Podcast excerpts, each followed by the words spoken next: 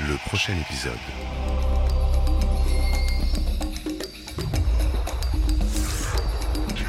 Bonjour à tous, alors que le festival Cérémonia touche bientôt à sa fin, le prochain épisode reçoit aujourd'hui Diego Lerman, le créateur de la série La Casa.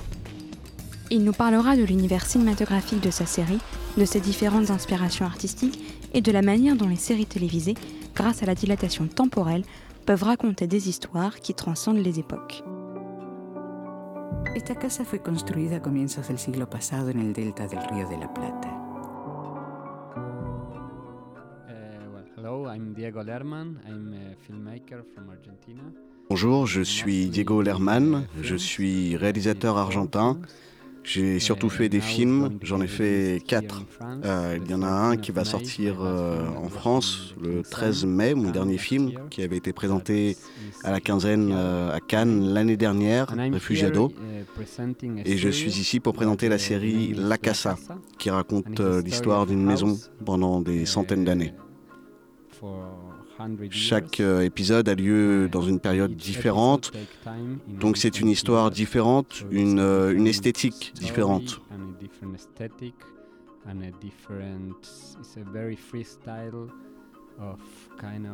C'est aussi une manière très libre d'aborder les différents genres du cinéma. Ça commence euh, au début des années 20 et ça se termine dans le futur en, en 2030 à peu près. Yeah, it was for me very attractive to think in that the idea of that the, the, the places uh, transcend, uh, uh, stays alive. Oui, oui, oui, c'était très attirant pour moi cette idée. Que, que les lieux transcendants euh, restent vivants alors que, alors que les gens meurent en fait. Nous ne faisons que passer dans ces lieux.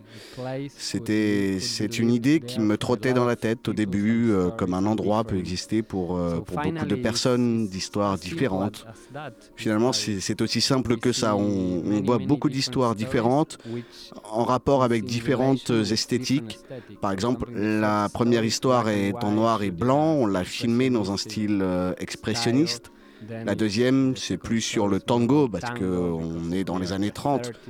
Ensuite, euh, ensuite viennent les années 40 et, le mélodrame, la Deuxième Guerre mondiale, le cinéma noir. C'était c'était comme un grand, un grand laboratoire, un super jouet qu'on peut manipuler. Laboratory or, uh, or an amazing toy to, to play. We shoot it with only one camera. On a tourné avec euh, une seule caméra. On a, on a beaucoup travaillé sur l'esthétique et les couleurs de chaque épisode. Donc au final, c'était très attractif. Et, et l'endroit où la maison se situe dans la fiction, c'est c'est un lieu mythique en Argentine parce qu'elle contient beaucoup d'histoires. Et c'est toujours fait d'une manière très cinématographique qui nous permet de jouer, qui nous permet beaucoup de possibilités. And in a, in a world very cinematic to, to play with. Main of the Beaucoup, beaucoup, oui, beaucoup d'acteurs et, et d'actrices qui sont très connus, hein, euh, même si, même si bon, on a un petit budget. Ils voulaient vraiment être là et, et participer. Ils étaient, ils étaient très enthousiastes. Et, et voilà, et donc on avait, on avait un gros casting hein, pour le, le public argentin. Et, et c'est l'idée, c'est l'idée de quelque chose de de nouveau avec un langage cinématographique et, et puis aussi, oui, voilà, et puis aussi des, des têtes d'affiche. Et, et on le met, euh, oui, on, on le met dans un shaker et, et ça fait, ça fait la casa. in a coctelera and, and this is la casa. well, I, I'm, I'm radical new in this. This is I just arrived. Je, suis nouveau dans tout ça. hein. Je, je viens juste d'arriver d'Argentine et c'est mon premier festival euh, télé. Je, je suis là, je découvre tout, j'attends la projection de tout à l'heure. Euh. La Casa a déjà été diffusée en Argentine, hein, ça, ça s'est fini la semaine dernière et, et ça a plutôt bien marché.